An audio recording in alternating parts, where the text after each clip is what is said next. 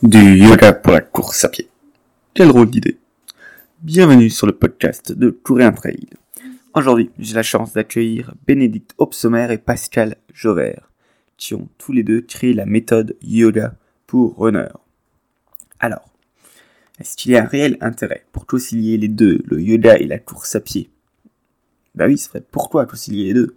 Alors la grande spécificité pardon, la grande spécificité de leur travail, c'est d'être parti du schéma corporel du coureur, de l'analyse biomécanique de la foulée, pour en développer un yoga qui permet d'améliorer les performances et le ressenti à court terme, mais aussi et surtout sur le long terme, c'est-à-dire éviter les blessures et avoir un corps plus sain. Et non pas juste prendre quelques postures de yoga qui ciblent des points particuliers. Alors un jour je vous livrerai une chronique sur leur livre, mais pour l'instant c'est eux qui se livrent ici en toute sympathie. Alors je vous souhaite une très belle interview et n'oubliez pas, vous n'avez à le faire qu'une seule fois, n'hésitez pas à mettre 5 étoiles au podcast ou ce que vous voulez, c'est important pour que le podcast soit un petit peu plus visible. Je vous dis à très bientôt, la guys les aventuriers.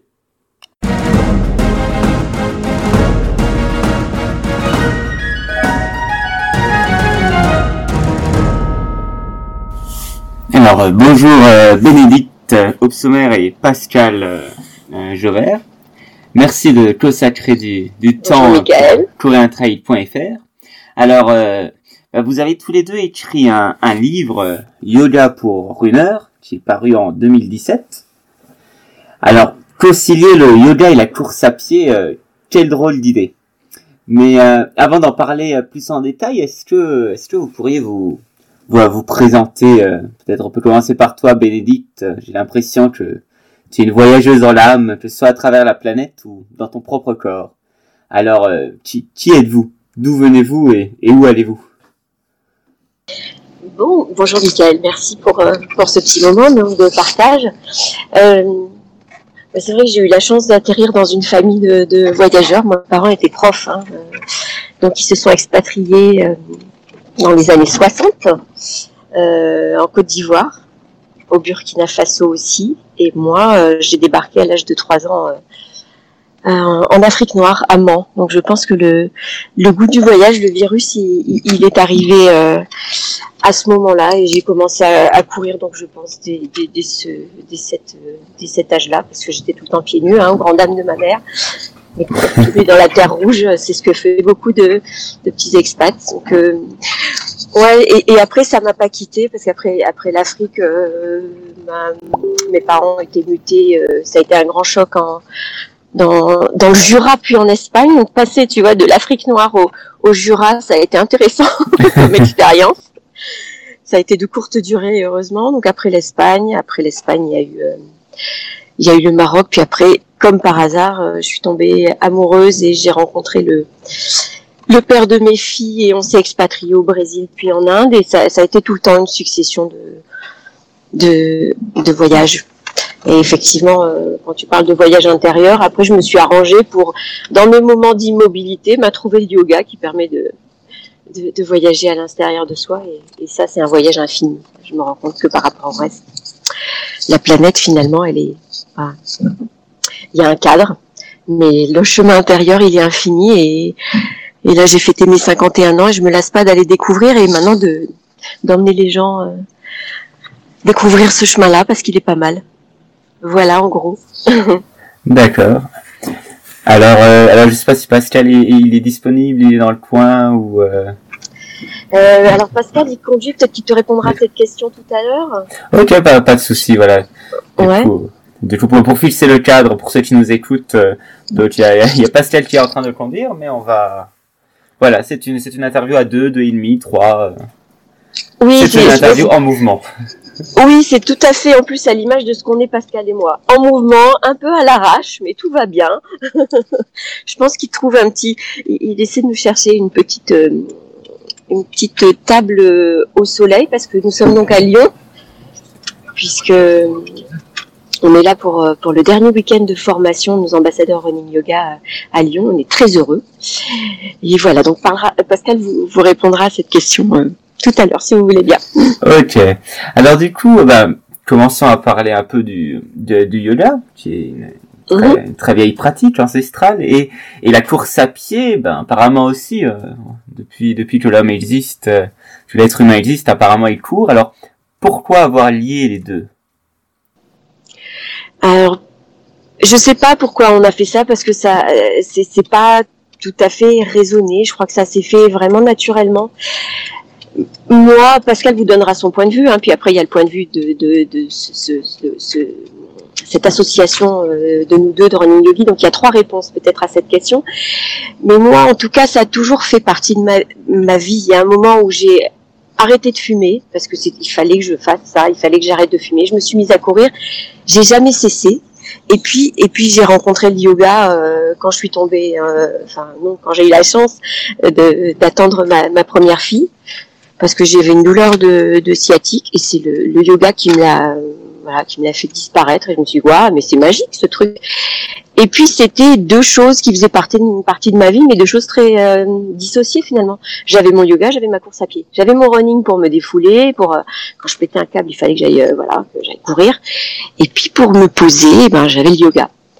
Et puis et puis avec le temps, comme je te disais, maintenant j'ai plus de 50, je, je, me rends compte que l'un ne vit pas sans l'autre et l'autre ne ne vit pas sans l'un, et c'est les deux se nourrissent. Et c'est comme ça qu'est est arrivé ce ce choix, puis cette, euh, cette envie de créer une méthode. Euh, du coup, oui, tu étais en train de dire que c'est comme ça qu'est arrivé ce, ce, choix de créer une méthode. Oui, voilà, et, et ça aussi, ça s'est fait assez naturellement parce que euh, on donnait des cours de yoga avec Pascal et puis mais c'était des cours de yoga de l'énergie donc euh, dire traditionnel non parce que déjà à l'époque on commençait à enseigner à deux puis c'était assez nouveau de travailler comme ça en couple une voix féminine une voix masculine. Mais les, nos élèves nous demandaient bah vous courez bah, donnez-nous des tuyaux qu'est-ce que vous faites? Et voilà c'est comme ça qu'on a commencé à répondre à, à, à une demande et qui, qui, est venue naturellement cette envie de, de créer une méthode bah tiens rien ne se fait on a regardé un petit peu, hein, rien n'existait et, et, et, et, pof. Et puis petit, peu, après, euh, on en a parlé euh, à une maison d'édition et Banco, elle m'a rappelé, elle m'a dit ça me plaît, on, on, on, on bah, écrivait un livre et puis voilà. Et puis de vraiment tout s'est fait assez naturellement donc euh, ça c'est yoga aussi bah, c'est que ça, ça devait se faire et c'est chouette même si je te dis parfois c'est un petit peu tendu parce qu'on est on, on n'est que deux, quoi. Enfin, maintenant, on est bien entouré. On commence à s'entourer, mais au départ, on a ramé. Hein. Oh là là. je, vois le, livre mm. sorti en 2017, et là, vous êtes, vous êtes actif partout. Euh, il y a des formateurs euh, en formation ou des ambassadeurs. Enfin, je, vois l'actualité vraiment riche. Euh. Oui, oui, oui. Ça, maintenant, ça y est, ça, c'est parti, et puis on. On, on, est heureux de tous ces gens qui viennent à nous, qui sont intéressés, parce que il nous pose euh, cette question, c'est bah tiens, mais pourquoi les deux? Mais pourquoi pas finalement? Et il commence vraiment à y avoir un, engouement, on, le sent. Hein euh, et nous, on voit déjà une différence entre il y a 5 ans, 6 ans où on, où on ouvrait nos premiers ateliers, puisqu'au départ on a commencé à enseigner, hein, on a testé, etc. Maintenant on forme des enseignants de running yoga. Et il y a une grande différence entre le public il y a 5 ans et le public aujourd'hui. Il y a beaucoup de plus, de, plus en plus de personnes qui souhaitent faire du yoga et de plus en plus de personnes qui se mettent à courir. Donc euh, on est arrivé, j'allais dire, euh, à point. Voilà, c'était mûr. D'accord. Alors, euh, je reviens un petit peu en arrière. Tu disais que tu as commencé à courir bah, très très tôt et, pieds nus. Est-ce que, parce que surtout à trail.fr, bah, on a déjà eu plusieurs interviews de personnes qui courent pieds nus tu font des, des marathons et des grandes mhm. distances. Est-ce que est-ce que est-ce qu'il y a une raison pour laquelle euh, enfin, est-ce que maintenant vous courez de temps en temps pieds nus? Est-ce que de votre point de vue, du point de vue du yoga, ce serait quelque chose de bon? Ou alors est-ce qu'il faudrait à tout prix avoir des chaussures avec super amorti euh, Quel est votre point de vue là-dessus?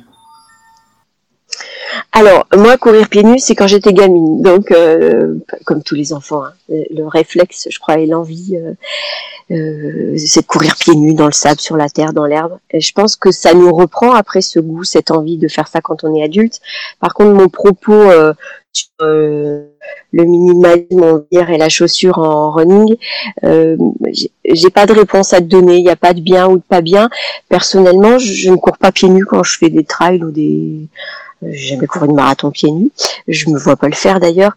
Euh, je pense qu'il y a un, réapprentissage puisque finalement on a perdu on ne sait plus marcher pieds nus puisqu'on a toujours été dans des chaussures.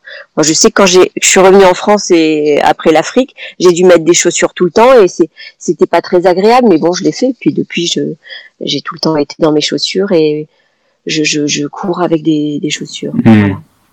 Je cours avec des, des baskets pas un grand drop, mais puis je varie, je, je change, on alterne. C'est aussi cette ouverture qu'on propose dans la formation, c'est d'essayer. Bah, tu veux essayer pieds nus, ok, prends soin de, par contre, de, de faire ton apprentissage. Je pense qu'il faut pas y aller directement. Et puis, puis changer de, changer de marque de chaussures, changer peut-être sa façon de poser le pied. Tu vois, avant on était toujours en course euh, attaque euh, talon, maintenant ça change. il y a différentes modes. Mmh. On n'a pas de point de vue. T'en parleras avec Pascal qui est un peu plus euh, c'est plus euh, Monsieur Running, moi je suis plus euh, Madame Et donc il te donnera peut-être plus de, de détails là-dessus. Moi je suis pas. Faites vos faites vos expériences.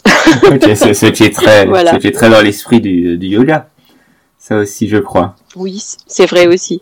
C'est vrai aussi. Alors, bah, du coup, tu as parlé des ambassadeurs. Alors, qui sont ces, ces ambassadeurs? Est-ce que ce sont des, des futurs ce sont des gens qui sont formés pour pouvoir enseigner euh, votre méthode. Exactement.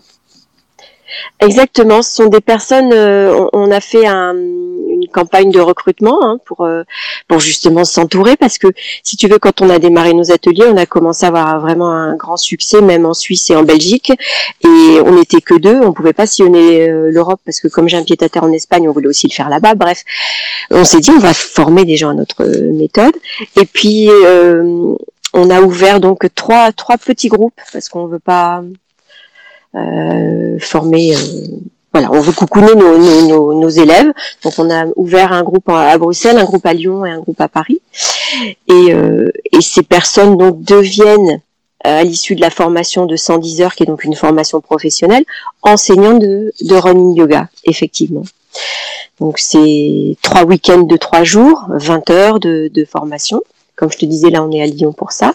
Et ensuite, une semaine en résidentiel euh, euh à Cadaqués, sur euh, pas loin des, des, des, terres où running yogi est né, puisque c'est c'est voilà, c'est près de Barcelone. Enfin, tu vois, c'est mm. c'est près de la mer. Mm. Voilà, et on, et on reprend euh, tous ces tous ces fondamentaux qu'on euh, qu'on a vus et, et on court et on met en pratique. Euh, voilà, puis surtout on vit on vit ensemble pendant pendant une semaine, donc ça change un peu l'esprit, ça met ça met un vrai esprit d'équipe. Voilà, on, parce que nos ambassadeurs, euh, même s'ils vont travailler chacun dans leur ville, si tu veux, je crois qu'il y en aura un d'ailleurs dans ta dans ta région à la rentrée prochaine, ah. une à la rentrée prochaine. Euh, ils sont ils sont tous en lien pour pouvoir se poser des questions, faire des, des être sur des courses ensemble. Voilà, tout est tout est possible. Ça a été important pour nous de mettre ça en place, que les ambassadeurs se sentent pas seuls. Puis nous, on est là aussi euh, s'ils le souhaitent. Alors pour, de, pour devenir formateur, ça, ça dépend de, de, quoi? Quel niveau il faut avoir en course à pied et en yoga? Alors là, je regarde Pascal parce que je pense qu'il serait vraiment plus, euh, ce serait plus judicieux que ce soit lui qui t'en parle, hein, pour devenir euh, enseignant de running yoga pour la formation. Je peux te le passer? Allez, je te le passe.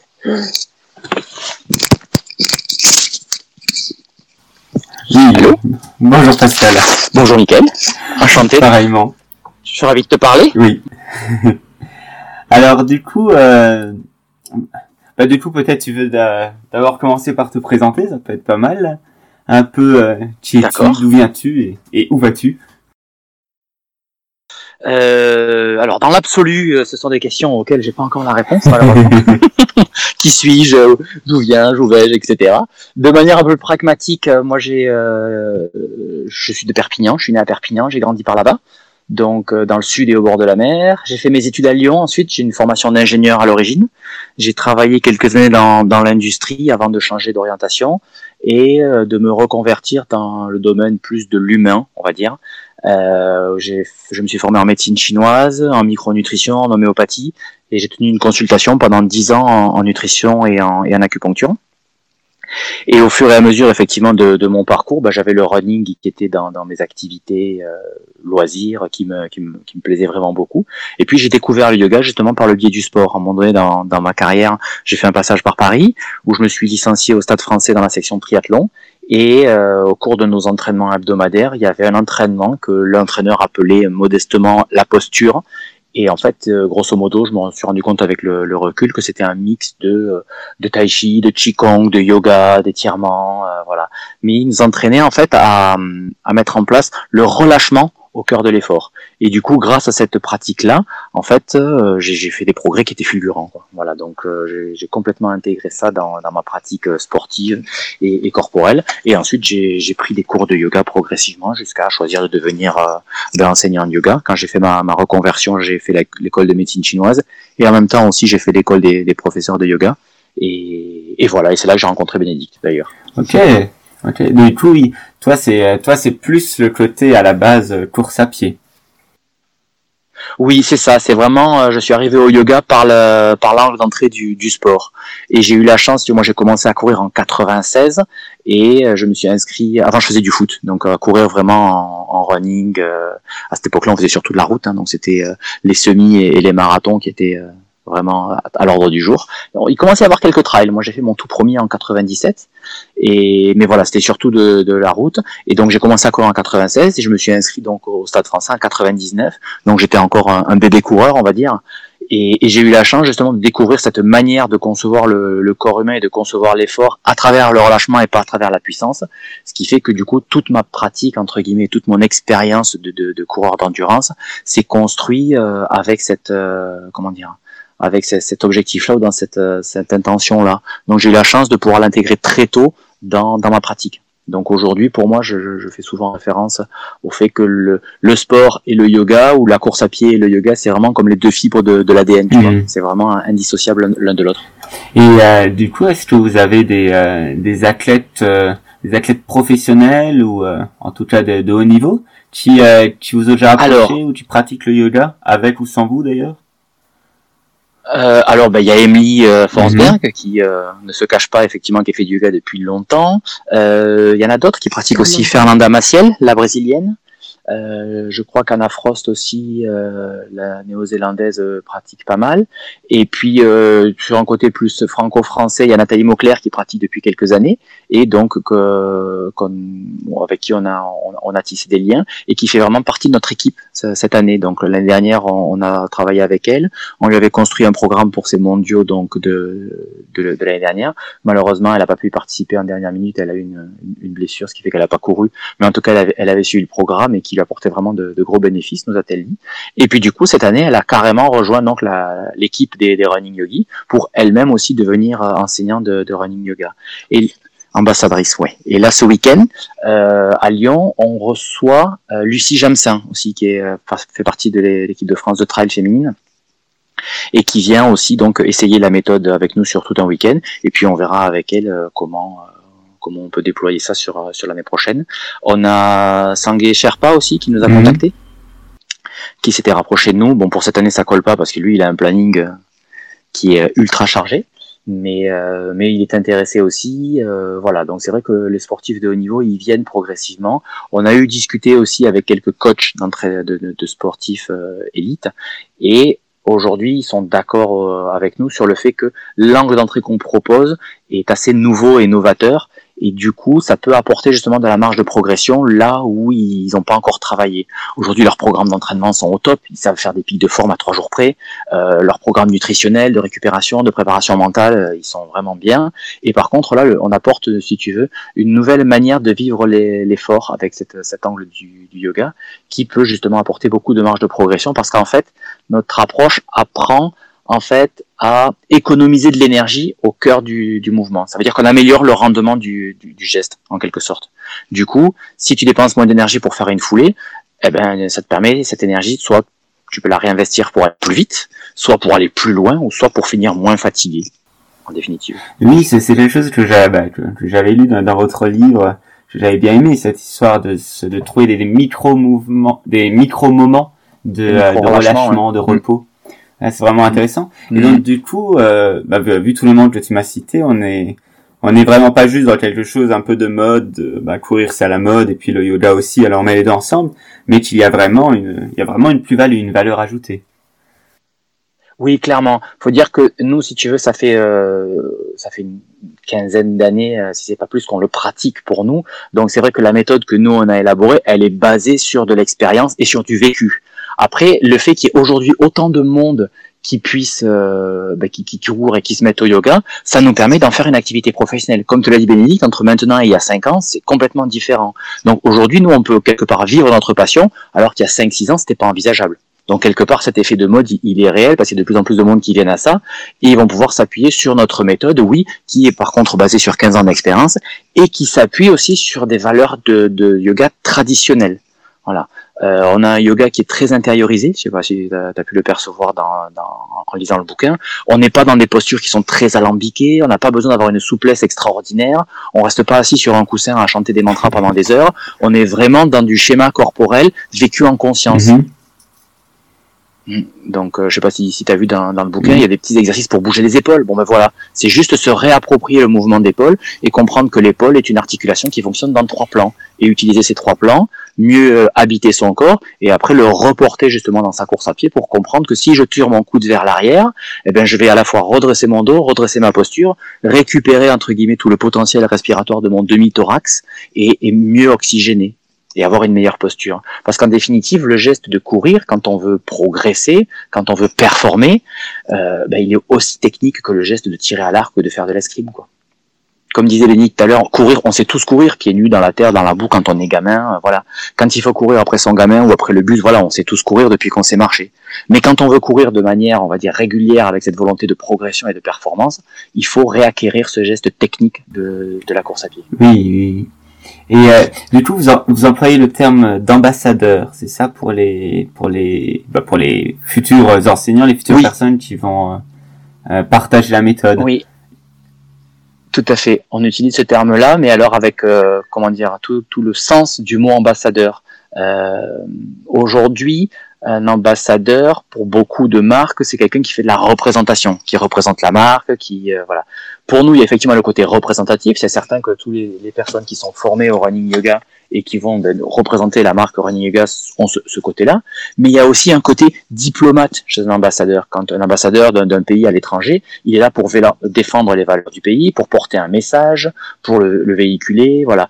Et, et, quelque part, nous, on a ce message un petit peu éducatif aussi à, à faire porter, euh, que le yoga, ben, c'était pas justement ce que je te disais tout à l'heure, une pratique qui est uniquement physique et qui requiert une souplesse extraordinaire, ou une pratique qui est uniquement méditative. C'est vraiment plus une manière d'être, une manière d'être présent à soi et de respirer dans son corps, et d'expliquer aussi que le yoga peut avoir de réels bénéfices pour le sport, euh, en, particulier pour, euh, pour le running, parce qu'aujourd'hui on se confronte encore à pas mal de coureurs un petit peu hardcore, on va dire, qui, euh, qui préfèrent aller faire des tours de piste à 16 à l'heure que de venir faire une séance de yoga, parce que pour eux, l'impact direct est plus matériellement, ils ont l'impression que c'est plus palpable, en définitive, d'aller plutôt faire de, de, la piste, de faire du travail de, de, de VMA, que de venir faire du yoga. Donc c'est en ça que le côté ambassadeur aussi est important pour nous, parce qu'il y a ce message à, à faire hmm. passer. Et du coup, euh, pour devenir ambassadeur, quel niveau il faut avoir? Est-ce qu'il faut surtout être coureur avant tout ou avoir des bases en yoga? Un peu des deux Faut être faut être coureur avant tout, voilà, et avoir un intérêt pour le yoga. Euh, l'expérience de la course à pied, elle est plus longue à acquérir que l'expérience du yoga. Donc, euh, on préfère avoir des gens qui ont l'habitude d'une pratique régulière de la course à pied depuis au moins trois ans, on ne demande pas d'avoir un niveau de performance, si tu veux. On demande que les gens aient l'habitude de courir, qu'ils s'entraînent, euh, qu'ils aient leur, leur, leur, course à pied de, de depuis euh, au, moins trois ans, euh, pour justement pouvoir parler des ressentis en, en, course à pied. Et après, les ressentis en yoga, grâce à la formation, ils peuvent les acquérir. On a un, en a parlé un petit peu, je, je te l'ai redit aussi, on a un yoga qui est, euh, entre guillemets, assez différent de tout ce qui peut être vécu aujourd'hui. C'est très très intériorisé et c'est vraiment basé sur le souffle. Pour nous, dans, la, dans, le mouvement de yoga, la principale chose à faire, c'est de retrouver son souffle naturel et de venir synchroniser le geste sur le mouvement. Donc ça implique de beaucoup ralentir et de réussir à, à, mettre en place cette action. Intellectuellement, c'est très facile à comprendre en fait que c'est le, mou, le euh, pardon, que c'est le, le, souffle qui donne le tempo et que le mouvement vient se poser sur le souffle. Mais en fait, le mettre en place dans son corps, c'est beaucoup plus compliqué. Voilà. Et réussir à faire ça, eh ben c'est euh, ça, ça, demande ça demande un petit peu de comment dire ça? C'est un, un, effort intellectuel au début, c'est un effort de ralentir le corps, et une fois ensuite que le corps a compris le coup, ça, ça, ça vient tout seul. Donc cette expérience-là, dans cette manière de faire le yoga, elle s'acquiert très rapidement, en définitive. Hmm. Et, euh, et donc du coup, les, euh, les, routines de, de, yoga que vous proposez dans, dans votre livre, et ce qu'on peut découvrir du coup auprès d'un ambassadeur, est-ce que ça, ça peut tout à fait remplacer euh, bah, l'aspect étirement? Habituellement, voilà, les sportifs, euh, alors chez chez les coureurs, il y en a, c'est pas, c'est peut-être pas une majorité qui s'étire, mais voilà, habituellement, on parle surtout de s'étirer pour, euh, bah, pour relâcher un peu le muscle, pour éviter les blessures. Alors, est-ce que, est-ce que le, yoga, dans votre approche, peut euh, totalement remplacer les étirements? Est-ce que c'est une autre manière de vivre ça?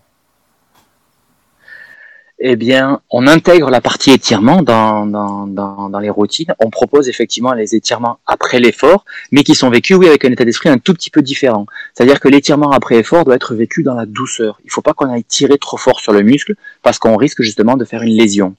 Par contre, ce travail d'étirement un peu plus fort pour aller euh, tirer sur les muscles ou sur les fibres pour gagner en souplesse, celui-là, il est important de le faire et il se fera plutôt sur un muscle froid, donc avant un effort ou un jour où il n'y a pas d'entraînement. Donc en fait, on va proposer les deux.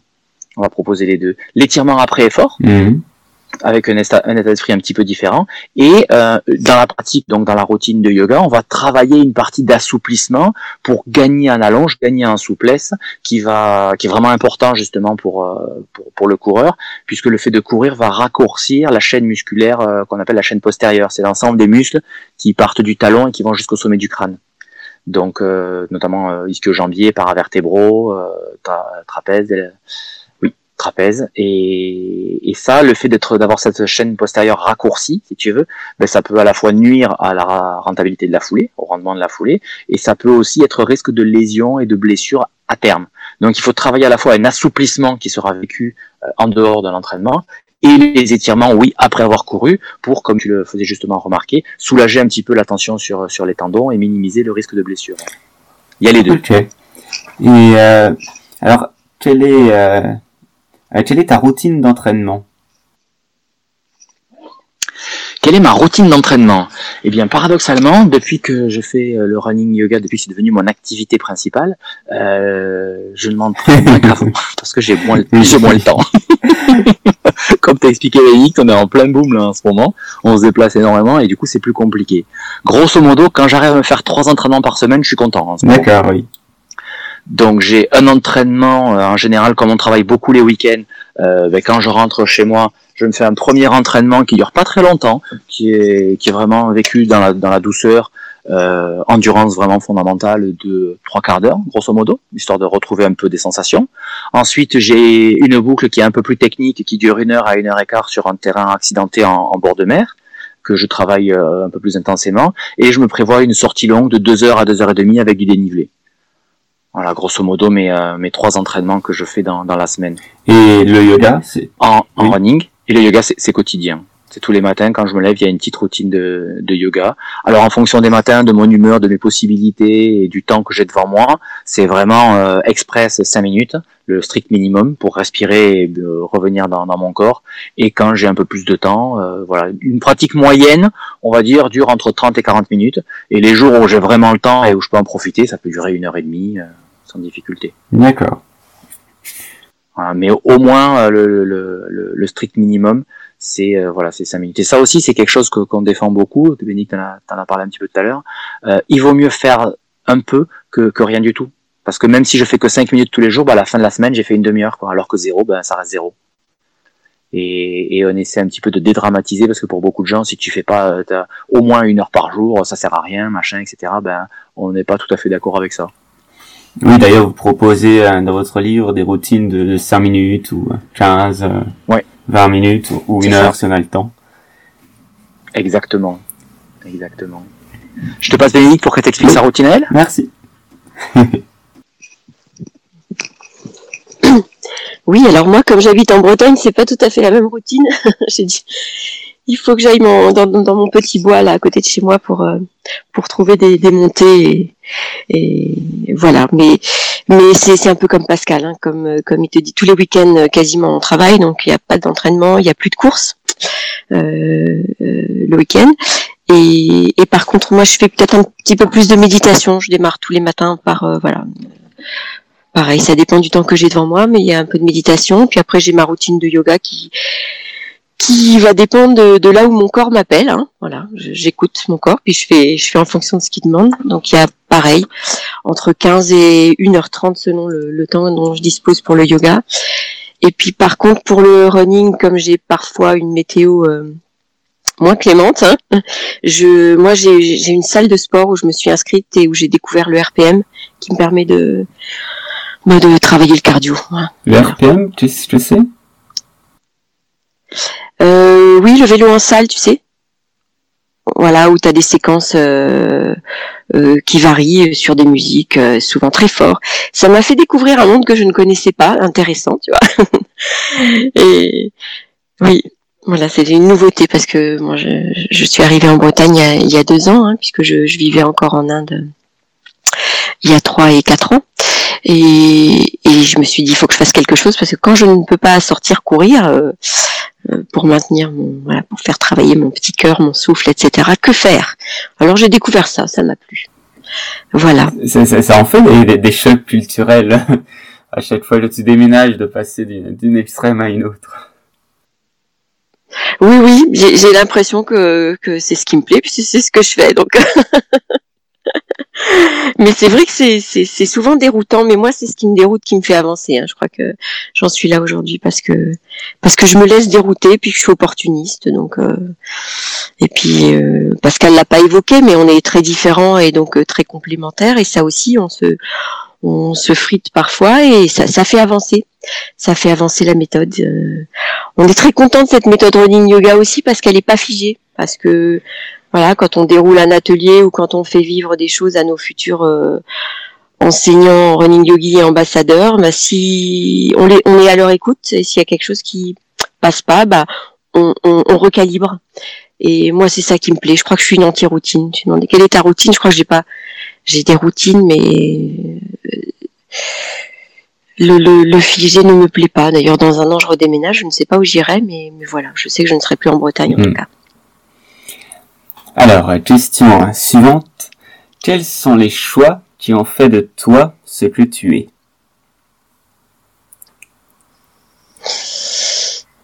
Ben, Peut-être que c'est ce que je viens de te dire, ces choix de...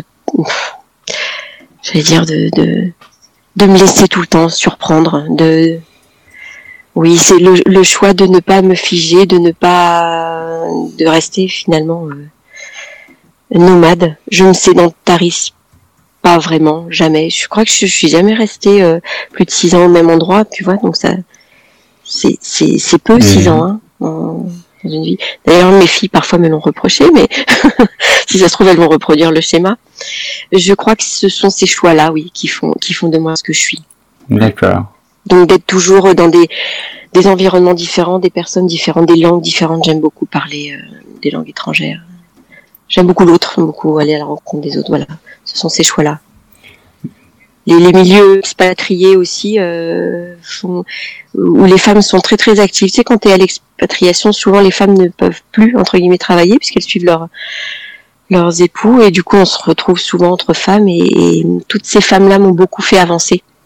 J'ai une grande une gratitude pour tous ces, ces milieux de femmes quand on est à l'étranger. Mmh. Beaucoup de, de rencontres, voilà. d'adaptations. Ouais, ouais, ouais. Beaucoup de bénévolat. On est, on est, ouais, tout à faire beaucoup de choses pour, pour, euh, j'allais dire pour rien. Voilà, juste pour le faire. Ça, c'est très yoga, finalement. Oui, ne pas, ne, pas attendre, euh, ne pas attendre les le conséquences. Oui. Ouais. Euh, ben, est-ce que du coup, euh, c'est Pascal est disponible si Pascal peut te répondre. On fait ouais. un petit téléphone qui, qui saute de main en main. Absolument, oui.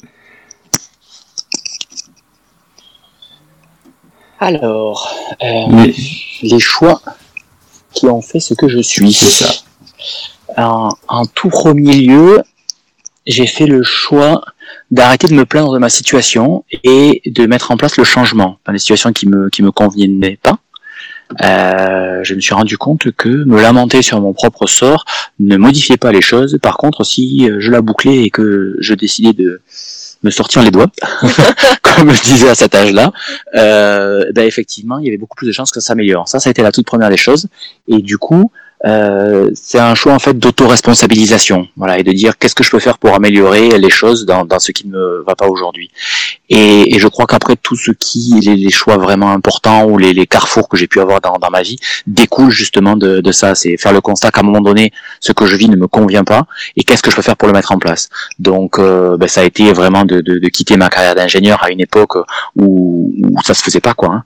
Euh, c'est début des années 2000 et je peux te dire que j'ai eu beaucoup beaucoup de résistance de, de, de, la part de beaucoup de gens hein, quand j'ai choisi de, de, de, quitter cette, cette activité-là pour, euh, ben, pour partir à l'étranger déjà, surtout pour prendre mon sac à dos, aller vivre en Australie parce que c'est un rêve que j'avais depuis plus de 15 ans et que je me suis dit ben, si je le fais pas maintenant, je, je le ferai jamais et que c'est ma vie et que c'est maintenant. Donc euh, entre le moment où j'ai décidé de quitter mon job et de partir en Australie le moment où je suis réellement parti, il s'est passé un an quand même.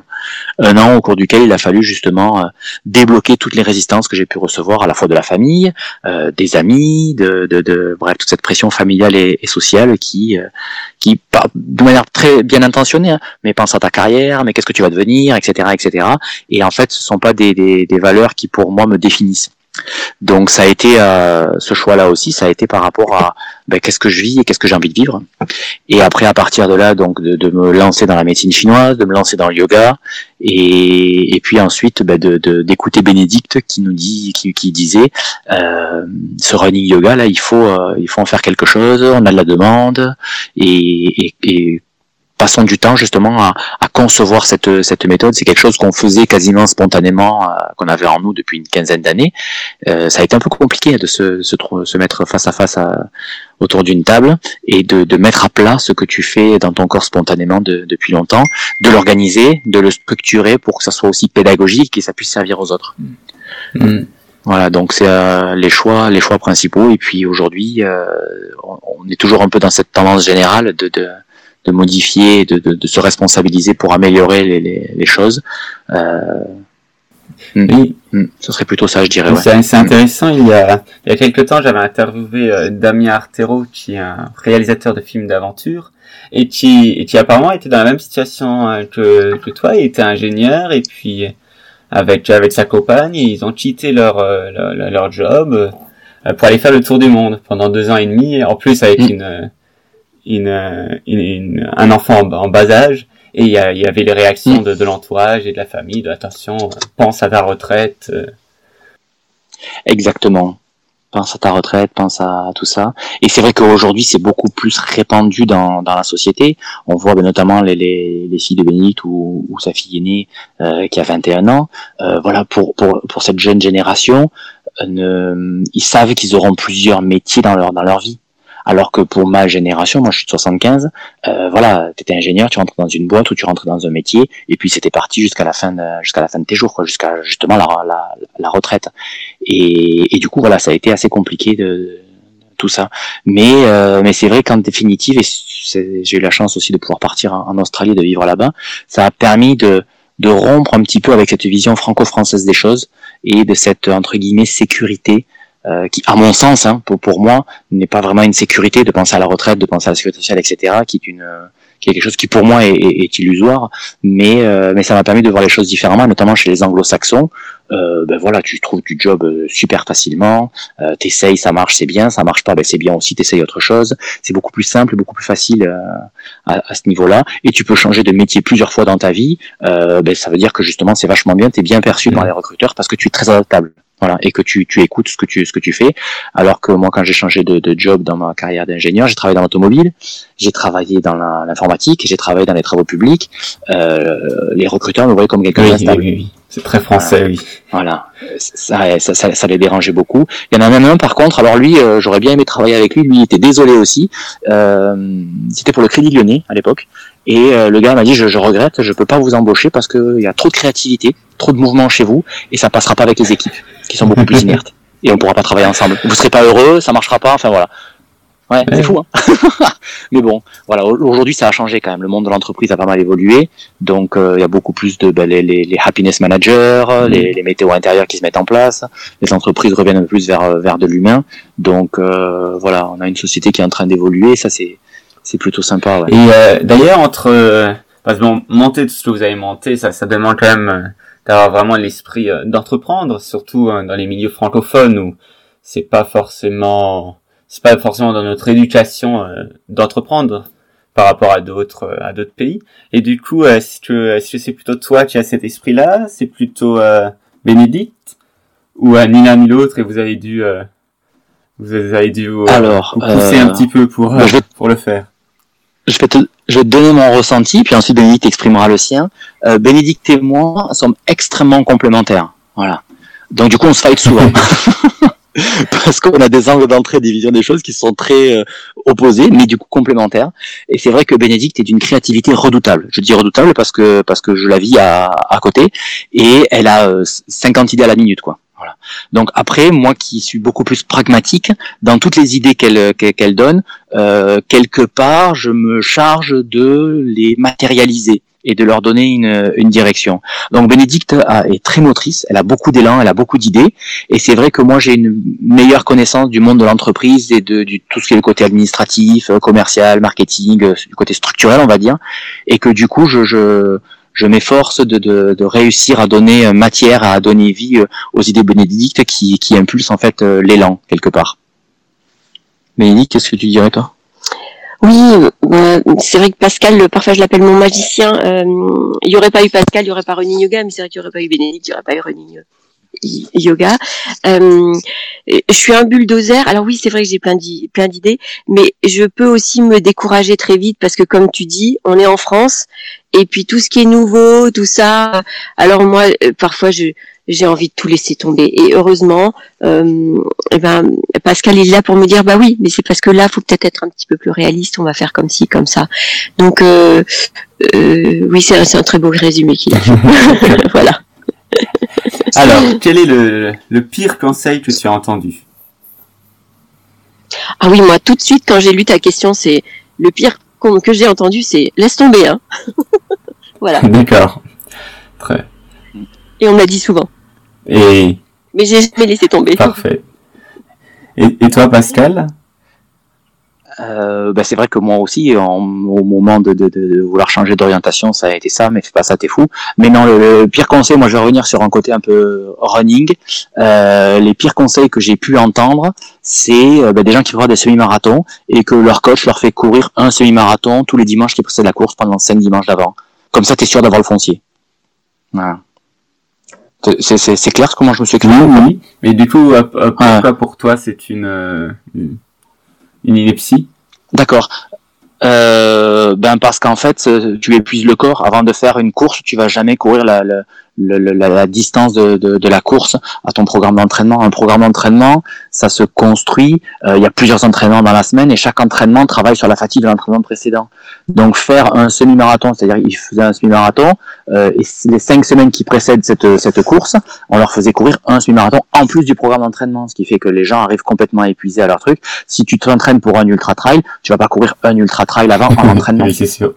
Oui, du coup, c'est une approche très quantitative. un peu bourrin, quoi. Voilà, c'est ça. Purement quantitative et pas du tout qualitative. Voilà.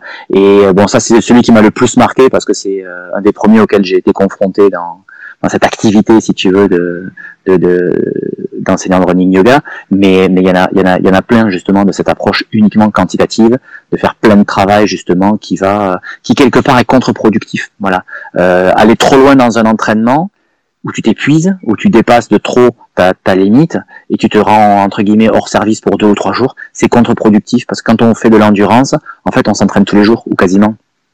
Et si tu te rends hors service pour deux ou trois jours, bah, ça veut dire que tes deux entraînements qui viennent, eh ben, ils seront pas bons quoi. Oui, si, si, on gère l'entraînement comme une compétition, bah, du coup la, la compétition risque d'être un, entraînement. Exact, exactement. Ouais, ouais. Oui, et puis surtout la compétition risque surtout d'être une grosse déception parce que parce que contre-performance quoi. ok. Et euh, si tu pouvais te rencontrer lorsque tu avais 20 ans, quel conseil te donnerais-tu? Ah, ah celle-là, j'y réfléchi quand même. T'as bien fait de nous envoyer avant ces questions qu'on puisse y réfléchir un petit peu, parce que spontanément, je serais embêté. Ça serait, écoute ton intuition et fonce. Voilà. D'accord. J'ai toujours été relativement timoré et euh, voilà, avec la volonté de bien faire, de plaire aux autres, euh, bien élevé dans, dans, dans, dans, ce format, dans ce stéréotype là qui, qui va bien, hein. euh, respect de la hiérarchie et compagnie et compagnie. Et aujourd'hui, je, je vois, je me sens euh, beaucoup plus libre parce que ben, j'ai plus d'expérience, j'ai plus de confiance en moi et euh, et, et j'ai justement cette, cette énergie, comme tu disais, d'entreprendre, de, réaliser et de d'enlever un petit peu les obstacles qu'il peut y avoir sur mon chemin ou de les contourner. Donc c'est voilà, écoute ce qui est juste pour toi et, et fonce, vas-y, fais-le. Ok. Et Bénédicte? Alors c'est assez proche parce que, écoute, moi à 20 ans, euh, je faisais 1m60, 60 kilos, je fumais. Donc c'est peut-être un message aussi pour toutes ces jeunes filles. Euh, euh, j'étais tellement timide, j'étais tellement mal dans ma poussée. Ce serait, écoute, fais-toi, fais-toi confiance, fais-toi confiance et, et voilà, crois, crois en ta ressource et, et, et ça va aller. Ouais. C'est vraiment ce que je me serais dit, ouais. Parce que il y a des passages difficiles hein, à ces moments-là. voilà. Euh, J'en profite, oui. Euh, donc j'étais, euh, alors j'ai vu dans votre bibliographie que vous euh, citez le livre de Thérèse Berthera, Le corps a ses raisons. Donc euh, Thérèse Berthera, c'est une française qui a créé une méthode de bien-être, euh, l'anti-gymnastique. Et du coup, moi, j'ai été oui. praticien d'anti-gymnastique. J'ai suivi la formation. J'avais ma petite salle. Et du coup, je voulais savoir quel impact a eu ce livre euh, bah, pour toi ou pour Pascal. Oui, avec plaisir. C'est vrai qu'on en, on en a parlé avant de commencer le, mmh. ce, ce, petit interview. Alors, euh, pour moi, c'était vraiment important que le bouquin figure dans la bibliographie parce que, donc, quand, quand je vivais au Brésil, j'y ai vécu donc huit ans. Après mon, euh, mon premier accouchement, j'ai eu, j'ai vécu ce, ce, baby blues. J'étais pas très bien et donc euh, j'ai fait une thérapie. J'ai commencé donc une thérapie avec une gestalt thérapeute mmh. brésilienne. Donc c'est vrai que c'était étrange, mais aussi très intéressant de faire une thérapie en brésilien, qui n'est pas ma langue, mais que j'aime beaucoup.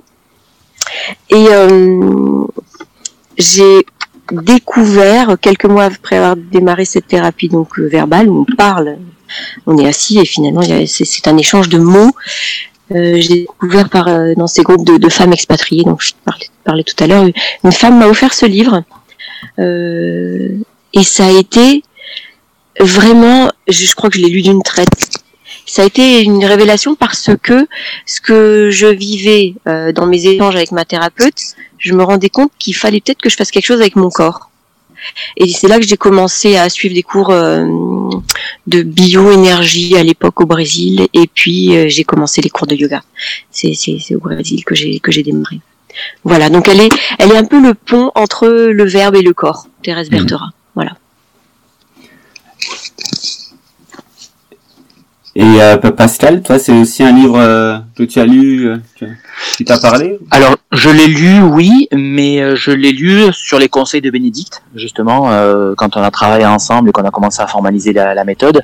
Mais euh, c'est vrai que pour moi, ça m'a pas, ça, ça pas eu l'impact que ça a eu pour Bénédicte, puisque dans mon approche justement thérapeutique, moi, je suis convaincu qu'il y a du corporel à mettre en place, et c'est quelque chose, si tu veux, qui est qui a confirmé mmh. ce que j'avais déjà expérimenté et, et, déjà vécu et euh, ce qu'elle ce qu'elle expliquait effectivement me venait tout à fait du sens c'était une, une, forme d'éclairage différent de ce que je vivais déjà de par la pratique de la médecine chinoise et de ma pratique de, de yoga qui était déjà intégrée dans, dans mon quotidien et ça m'a quand même bien intéressé de voir quelqu'un euh, érudit kiné qui euh, qui avait cette, ce même ordre d'entrée et qui venait confirmer avec euh, avec euh, voilà avec une orientation différente ce que ce qui pour nous faisait du sens et qui qu'on avait encore du mal si tu veux à, à, faire passer autour de nous oui oui et puis il faut euh, le corps a ses raisons il a il a été publié pour la première fois en oui. 76 je crois 73 enfin dans, dans oui. ces eaux là oui. donc du coup c'était c'était une autre époque où euh, à l'époque c'était pas du tout euh, complètement la médecine chinoise etc ah ouais. c'était quelque chose de très peu euh, c'est ça très peu courant ah ouais oui, et c'est vrai qu'après, euh, du coup, en, en, bon après il y a eu plein de choses qui sont arrivées. Il y a Odoul qui, a, qui a bien vulgarisé aussi pas mal de d'explications de, symboliques. Euh, Annick de Souzenel aussi qui a écrit quelque chose à la même époque qui s'appelle le symbolisme du corps humain, qui est, qui est extrêmement intéressant sur euh, sur le développement de l'individu justement. Alors bon, Bertora va être beaucoup plus vers du thérapeutique entre guillemets pour aider les gens à aller mieux, alors que sur euh, de, de Souzenel va être plus à repositionner les gens dans leur contexte de holistique, de, voilà d'être humain, d'être un être humain intégré et pas juste d'être euh, un amalgame de cellules qui se contentent de fonctionner au quotidien en mangeant, en buvant, en éliminant et en allant au travail. Hmm. Alors, euh, êtes-vous convaincu de quelque chose que les autres considèrent comme une folie? Euh, Bon, on va on va laisser de côté les fantômes, les extraterrestres, Roswell, tout ça. Bénédicte, qu'est-ce que tu dirais toi? Êtes-vous convaincu? De quelque chose que les autres pensent être une folie? Non, je. Non? Non. D'accord. Et toi? Oh, bah Oui, de plein de choses. Euh... T'es convaincu de choses? Ouais. Ah bon? Moi, Non, j'ai pas de conviction, je Ah crois. bah voilà, bah bravo. Donc euh, pour toi, euh, oui, moi je suis convaincu effectivement que euh, on peut créer une société qui euh, qui va mettre le bien de l'individu au centre de ses préoccupations et pas le profit à outrance. Euh, je suis convaincu qu'on peut réussir à faire en sorte que ça aille mieux pour les gens et que les gens cessent d'être des, des, des, ce que je te disais là, des, des, éléments, ce que moi j'appelle des, des fantômes, des gens qui fonctionnent sans vraiment être euh, pleinement vivants en fait. Euh, on se lève, on va au boulot, on fait des trucs, on est broyé par, euh, bah, par nos activités. Euh, voilà, on bosse pour qu'il reste quoi à la fin du mois. Enfin bon, voilà, ce, ce, ce, ce profit à outrance, cette, ce, ce modèle économique, si tu veux, je suis convaincu qu'on peut qu'on peut le modifier. C'est déjà quelque chose qu'on essaye de faire avec le, le running yoga, euh, de travailler, de faire en sorte que ce soit juste pour tous ceux qui travaillent, que tous ceux qui travaillent se retrouvent dedans, en fait. Oui, mais bon, c'est vrai. Moi, moi, je suis convaincue qu'on peut, qu'on peut toujours, et ça, euh, on peut être aidé, euh, trouver de la ressource. Que même quand j'aime beaucoup l'expression d'Alexandre Julien, hein, euh, il y, a, il y a toujours eu, au bout du tunnel, il y a toujours quelque chose. Voilà, oui, ça, je suis convaincue de, de ça. Pour y être passé d'abord, et puis pour euh, voir les autres euh, évoluer, je suis convaincue qu'il y, a- il y a toujours une lumière quelque part. Ça, oui. Non, C'est c'est euh, c'est un peu utopique hein, ce que ce qu'on exprime, mais c'est des valeurs qui sont fortes pour nous parce que même si c'est difficile euh, et que peut-être on n'arrivera pas à atteindre cet état-là euh, utopique, de marcher dans la direction comme la perfection. Les philosophies nous invitent à la perfection en sachant très bien qu'on l'atteindra jamais. Mais plus on s'en rapproche et, et quelque part mieux on est. Donc euh, Et c'est vrai que bon, ce yoga qu'on pratique, c'est le yoga de l'énergie, et on pense souvent à Roger Clair, le là où va la pensée va l'énergie, et on, on sait très bien que le verbe est créateur, les, les pensées, les mots sont créateurs, donc voilà. Ayons des pensées, plus- des pensées plutôt justes et lumineuses, et puis voilà, Hmm. avec un peu de conviction. De toute façon, on sait jamais, ça mange pas de pain. Pour euh, faire un parallèle avec la course à pied dans, dans la préparation mentale, c'est quelque chose qu'on parle aussi. euh, L'importance de, de faire attention Oui. des- aux pensées parasites, d'avoir des pensées parades. Absolument. Ah ouais, tout à fait. Absolument. Et ça, justement, c'est quelque chose qu'il est primordial d'intégrer dans, dans, dans un programme d'entraînement. Comme justement, j'expliquais euh, à ces personnes-là qui faisaient leur semi-marathon, euh, euh, qui ont un programme trop lourd, à mon avis, un programme d'entraînement, certes faire du quantitatif, mais aussi du qualitatif. Ça veut dire te préparer émotionnellement, psychologiquement, pour que lorsque je suis sur ma ligne de départ, je n'ai aucun doute sur ma capacité à rallier l'arrivée. Dans l'objectif temporel ça c'est notre compte, ça va dépendre de la gestion de course, mais il y a tellement de gens qui prennent le départ de course en se demandant s'ils sont capables d'arriver au bout. Si tu pars avec le doute, c'est mal barré. Euh, déjà tu commences à mettre effectivement, tu pars avec euh, avec un frein. Donc euh, toutes ces préparations mentales de pensée positive, de se visualiser, de visualisation, etc., etc. Oui, c'est c'est c'est super important, ouais, c'est super important. Hmm. Alors, euh, trois mots, idées, concepts ou valeurs qui animent euh, ta vie? Vas-y. Euh, je, je- je crains qu'on ait peut-être les mêmes, bon, c'est pas grave. hein. Ah, Euh, je- la, la- la joie, ça c'est indispensable dans la vie.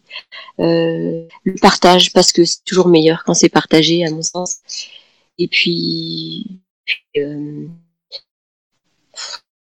la vie, c'est du le souffle, la vie. Ah, là, là, c'est un petit peu coupé, j'ai pas entendu. Euh, je, je pense que la vie, c'est du vent, donc il faut en profiter. Euh, le souffle de vie, c'est un cadeau. euh, ça passe. Voilà, profitons-en. D'accord. Et avant, c'était c'était la joie. La joie et le partage. Oui, parce que vraiment. Ouais, alors c'est vrai que la joie, moi aussi je l'ai, mais ça c'est grâce à Bénédicte. C'est vraiment euh, elle qui a permis de cultiver la, la joie dans ma vie. Euh, la justesse, pas la justice, mais vraiment la justesse, faire ce qui est juste pour soi. Si on est juste avec soi, on sera juste avec le monde. Le- le- L'intensité. J'ai besoin de vivre intensément, qu'il se passe des choses intenses. Même si c'est dans la lenteur, c'est pas forcément ultra rapide, c'est pas forcément des trucs qui sont pleins d'adrénaline, mais c'est des choses qui sont intenses et qui me permettent d'être pleinement présent et d'être pleinement vivant. Euh, et euh, oui, ben voilà. Très bien. Mm. Alors, est-ce que vous, vous pensez à des, à des prochains projets, malgré votre quotidien bien chargé. T'as combien, t'as combien de temps devant toi là Bénédicte, elle en a plein, oui. Oui, oui. Euh, bah déjà, ne serait-ce que par rapport au running yoga, si tu veux, développer euh, le côté, euh, développer des séjours. Euh, running yoga et tourisme à l'étranger, euh, des week-ends, des, des croisières. Donc il y a toute cette branche-là à mettre en place. Euh, de, de- une offre pour les entreprises, donc développer aussi tout un, un outil qui soit complètement adapté au monde de l'entreprise et qu'on puisse faire sur euh, du temps entre midi et deux par exemple dans les dans les entreprises. Avec les enfants, c'est quelque chose qui est, qui est vraiment très important. On a déjà une une ambassadrice 2018 qui est en train de développer avec Bénédicte la méthode pour les enfants et les adolescents. Euh, et puis après quelque chose qui nous tient à cœur aussi, mais ça sera pour euh, pour plus tard, c'est de développer des activités à vocation sociale et ou humanitaire, des, des, des, des courses ou des événements, euh, voilà pour pour pour des causes. D'accord. Et, euh, et yoga pour randonneurs. D'ailleurs, on on n'en a pas, on en a pas encore parlé. On n'en a pas parlé. C'est vrai, yoga ça pour randonneurs. Euh, ben, yoga pour randonneurs, c'est quelque chose, on sait pas trop où ça va en fait. c'est un peu comme yoga pour runner, si tu veux. Quand on l'a démarré, yoga pour runner, on l'a démarré ben, parce qu'on a eu une demande près de chez nous pour euh, voilà pour donner quelques cours. Et puis on voit où on en est aujourd'hui, ça prend une ampleur qu'on n'imaginait pas. Donc yoga pour randonneurs, ben écoute, on, on, on le développe et euh, et on va le laisser vivre sa vie et voir euh, et voir où ça va. Et du coup, c'est quoi le, concept pour euh, yoga, pour randonneur Parce autant pour euh, bon pour les coureurs, on peut comprendre, il y a l'histoire aussi de performance, mais la randonnée c'est c'est un état d'esprit euh, différent, totalement différent. Exactement. Et en fait, euh, les, les premières interviews qu'on avait pu faire lorsque Yoga pour Runner est sorti, euh, beaucoup de gens nous disaient ouais, mais c'est complètement antinomique. Pourquoi le yoga et la, la course à pied, euh, voilà. Et en fait, pour nous, le yoga, comme on te le disait tout à l'heure, c'est avant tout revenir à son souffle. Pour nous, le yoga, c'est l'école de la respiration, avant toute chose. Et si tu respires, si tu respires mieux, ou si tu respires plus justement, ou si tu respires plus profondément, tu vis entre guillemets mieux. Et du coup, cette activité de yoga, ben, tu peux l'appliquer à toutes les activités de la vie, quelles qu'elles soient. Alors la course à pied, oui, mais aussi la randonnée, mais aussi le fer à repasser, le ping-pong, euh, marcher dans la rue, être au travail, euh, voilà. Donc euh, quelque part, cette, ensuite, ce- ce- cet outil, on l'a réadapté au, au monde de la randonnée, qui est du coup un public un peu plus large, parce que beaucoup de gens nous, a- nous avaient contactés en disant c'est vraiment bien ce que vous avez écrit, c'est c'est sympa, mais moi je ne cours pas, et quelque part je m'y retrouve euh, un peu moins parce que c'est vraiment très fusionnel le, yoga qu'on a pu mettre en place pour, pour la course à pied. Donc on a proposé une, adaptation de cette méthode où on a reconstruit entre guillemets une méthode pour le randonneur qui est beaucoup plus intégrée effectivement à l'état d'esprit de la randonnée. Autant Yoga pour Runner est un bouquin qui est très technique, on va dire, où on décrit beaucoup les postures, où on fait l'analyse du schéma corporel, etc. Autant Yoga pour Randonneur est beaucoup plus un bouquin d'ambiance. Parce qu'en fait, beaucoup de randonneurs, lorsqu'ils marchent, sont déjà, entre guillemets, en état de yoga, quand ils expriment justement ce bien-être qu'ils peuvent ressentir quand ils sont dans la nature, le fait de ne pas voir le temps passer, le fait de rentrer la randonnée en étant moins fatigué, et plus régénéré qu'avant de partir, euh, ce, goût de l'effort qu'ils peuvent avoir, etc., etc. Tout ça, ce sont des valeurs et des ressentis qu'on trouve aussi en yoga. Donc là, la méthode s'appuie toujours sur le schéma corporel du randonneur, parce qu'effectivement, avec les postures qu'on va proposer, ben, on pourra mieux vivre le port du sac à dos, le fait d'aborder les montées, le fait de mieux descendre, d'avoir un meilleur équilibre, etc., etc. Mais au-delà de ça, les postures sont toutes euh, construites pour être vécues en extérieur. Ça veut dire que ça peut être fait vraiment pendant une randonnée. On fait une pause là pour boire un coup, bah tiens, euh, pour manger, hop, ben, je peux m'arrêter, faire 5-10 minutes de, de, de posture de yoga. Donc déjà, toutes les postures sont, sont dimensionnées pour être vécues en extérieur. Et quelque part, je dirais, on décrit moins les postures avec la précision biomécanique qu'on a mise dans le yoga pour runner. L'idée est beaucoup plus de mettre les gens dans des postures et ensuite de les inviter à découvrir les ressentis. de les mettre dans un état intérieur grâce à la posture, qui pourront ensuite reproduire ou retrouver lors de leur marche. Hmm. Ça, ça te paraît Oui, clair ce que je te dis? Et du coup, c'est c'est bon, vous êtes Voilà. parti pour écrire euh, 20 livres euh, à chaque fois, euh, parce que tu disais que le yoga, euh, on peut faire du yoga tout le temps, euh, qu'on aille faire des courses ou qu'on aille faire du ping-pong. Du coup, c'est une série de livres sans fin sur... euh, Ben, c'est vrai qu'avec la maison d'édition, elle avait évoqué le fait de faire une collection euh, par rapport à tout ça. Et, et en même temps, oui et non, parce que euh, nous, ce qui est important, c'est de parler d'un vécu. Donc autant la course à pied, la randonnée, on connaît, on l'a vécu dans notre corps, donc on peut en parler. Autant le badminton, moi, pff, je joue pas au badminton. Donc je pourrais pas expliquer effectivement au niveau du badminton, au niveau des ressentis, ce que ça, ce que, ce que ça figure. Pareil pour d'autres activités. Donc quelque part en théorie, oui, on pourrait, mais en pratique, euh, on serait un peu moins juste. Tu vois, si on si on venait écrire des euh, yogas pour des sports qu'on ne pratique pas ou qu'on n'a pas vécu dans notre corps. Et puis ensuite, il y a aussi une question entre guillemets ben, purement euh, économique quoi. Encore faut-il après derrière qu'il y ait un public Mhm. pour, euh, pour pour pour le parce que faire un bouquin juste pour faire un bouquin, bon ok, c'est bien, à quoi ça rime. Oui, et puis bon, c'est un tel travail que c'est quand même bien si ça c'est un tel monde. Voilà, c'est, c'est, ça, ça a un réel impact sur, euh, derrière sur, euh, sur, sur un public, mais euh, ça oui c'est, un travail. Et puis ben, après derrière c'est de la production quoi. Donc c'est, du papier, c'est des camions qui livrent, c'est des trucs, c'est, enfin c'est tout ce qui est tout, tout ce qui est impliqué. Ce Euh, sera surtout du ressort de la maison d'édition. ça, Voilà, après c'est surtout la maison d'édition qui va décider ça, mais nous on leur a exprimé dès le début que euh, oui, euh, sur l'idée on on est on n'est pas opposé, mais après euh, il y a une question de de de de de, de- de justesse et de- et de Légitimité légitimité aussi, ouais, ouais. par rapport à par rapport à ça. Ok. Et puis euh, on a on a tellement déjà euh, une bonne charge mentale avec euh, juste notre yoga pour euh, runner et randonneur. Oui, parce que Pascal t'a pas dit, mais bon, ça c'est mon côté euh, directrice internationale. On a, on a, on a pour souhait de le faire traduire en anglais et pourquoi pas euh, peut-être en d'autres langues, parce que l'objectif ce serait d'aller former des équipes d'ambassadeurs bah, à l'étranger, peut-être commencer par le Canada. en- Et puis après l'Amérique latine, moi je suis une fan d'Amérique latine. L'Amérique Voilà. du Nord, quoi, les US, Voilà. euh, l'Angleterre. Hein.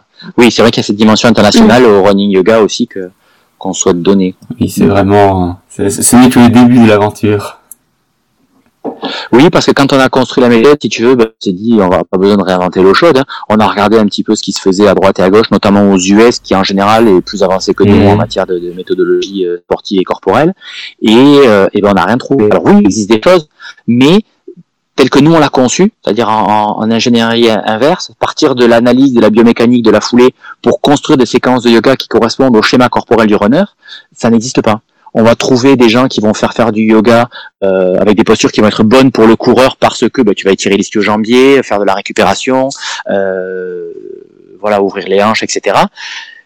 Mais quelque part, tu vas pas améliorer ta foulée, tu vas pas récupérer cette technicité du geste telle que telle que nous on l'a pensé. Voilà, donc cette approche-là en, en reverse engineering, ben, ça n'existe nulle part ailleurs. Cette, cette approche aussi fusionnelle. Donc effectivement, euh, on peut apporter euh, pas mal euh, aussi à, à l'étranger. Voilà. Et moi, et moi, c'est vrai que c'est, c'est, c'est mon souhait. On a le temps, hein, doucement, tranquillement. On va bien euh, s'en- s'entourer en, en France, en Europe, puis après, on, on pourra partir à l'étranger. Ok. Alors on arrive euh, petit à petit vers la fin de, de cette interview. Quelle est, euh, est-ce qu'il y aurait une question que vous aurez aimé que, que je vous pose et que je n'ai pas fait? Euh, moi, je pense à rien là. Et toi? T'as quelque chose, toi? Euh, oui. J'aurais bien aimé que tu me dises Camonia, c'est une bonne copine, j'ai son numéro de téléphone, ça t'intéresse et, ma ré- Pascal. et ma réponse aurait été Oh oui alors ça, ça, ça, je, je le ferai en, en off quand ça s'enregistre pas, sinon il y aurait trop de, D'accord, trop de ok. concurrence. Euh, alors, ça pourrait être euh, Quelle est ta paire de chaussures préférée Ce à quoi je te répondrai, mais Tiger. Ah oui, ah, je suis devenue fan aussi. Ah, Ouais. je, je connais pas du tout. Les Tiger, c'est les, c'est les sneakers ASICS. C'est euh, c'est les chaussures que porte Uma Thurman dans Kill Bill. Oui. Tu sais, les, euh, les jaunes. oui. Je vois. Voilà. Il n'y a pas que des euh, jaunes, il y a toutes les couleurs. c'est trop, couleurs, elles mais- sont super confortables. C'est vrai que c'est significatif. Et c'est vrai que c'est devenu, c'est- mes chaussures de, de, de, de tous les jours de la vie. Quoi. bah, on a un ambassadeur qui nous a demandé si ça devait être l'uniforme parce qu'on est souvent tous les deux avec nos paires jaunes là au pied. Et on, l'a sérieusement considéré. et on l'a considéré, ouais. Et, euh, et alors, euh, pour finir, où est-ce qu'on peut vous suivre? Sur Facebook D'accord. Le site internet est en train d'être refait, donc il sera opérationnel euh, au mois de juin. Et puis ensuite, on aura une présence sur la Maxi Race. Normalement, c'est encore en train d'être d'être voir sur sur quel format. Euh, et puis, je disais que moi, j'ai réussi à me mobiliser un week-end, à me libérer un week-end début août cette année pour faire une course qui, me tient à cœur, donc euh, par chez moi dans les Pyrénées-Orientales, qui s'appelle le Championnat du Canigou, euh, qui est un bon petit trail que j'aime bien. C'est le tout premier que j'ai couru là en 97. Euh, 34 km, 2002 de dénivelé positif sur 17 bornes en fait. C'est une montée sèche de 17 km et du coup la descente de 17 km. Yeah, yeah. Voilà, qui est le genre de parcours que j'adore. voilà, et puis après, bah, le plus simple, sinon, c'est vraiment de, de venir euh, rejoindre l'équipe. Voilà, de rejoindre l'équipe et d'intégrer. Et du coup, oui, euh, vous ouvrez, euh, c'est quoi, c'est tous les ans que vous pensez ouvrir une session pour les ambassadeurs? Exactement, ouais. tous les ans sur le premier semestre, en fait, on fait cette, cette formation donc de, de 110 heures, comme te l'a expliqué Béni tout à l'heure, sur trois week-ends de trois jours et une semaine en résidentiel. Euh, voilà, donc on aura trois centres de, de formation. Cette année, c'était Paris, euh, Lyon et Bruxelles, et l'année prochaine, ce sera Paris, Bordeaux et Lyon, sur des petits groupes de 15 personnes maximum pour deux ou trois enseignants en fonction des endroits. Et, et l'idée, oui, c'est de faire cette formation sur le premier semestre pour une simple et bonne raison euh, c'est que ben, l'idée c'est que les gens soient opérationnels à la fin de la formation, qu'ils aient l'été quelque part pour se tester avec l'outil, avec leurs copains, leur groupe de coureurs, etc. Et de pouvoir démarrer des cours à la rentrée de septembre où c'est là que les gens en fait s'engagent pour euh, pour l'année. Ça c'est le premier point.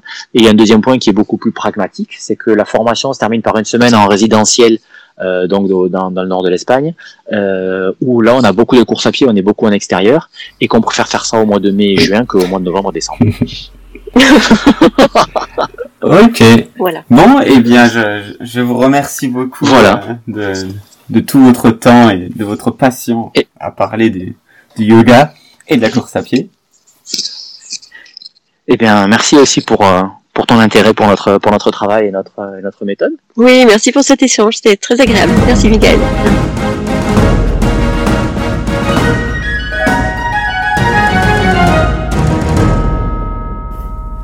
Je crois que je vais vous avouer quelque chose. Je suis vachement tenté de rejoindre l'équipe des running yogi, comme ils disent. Bon, pas tout de suite, tout de suite, tout de suite, mais, mais bon, pourquoi pas. Dans un an, deux ans, trois ans, ça me plaît bien. Voilà, en tout cas, j'espère que vous avez apprécié autant que moi cette interview, d'avoir découvert Bénédicte et Pascal, leur joie de vivre et leur euh, démarche. Je vous dis à très bientôt, et euh, joyeuse pas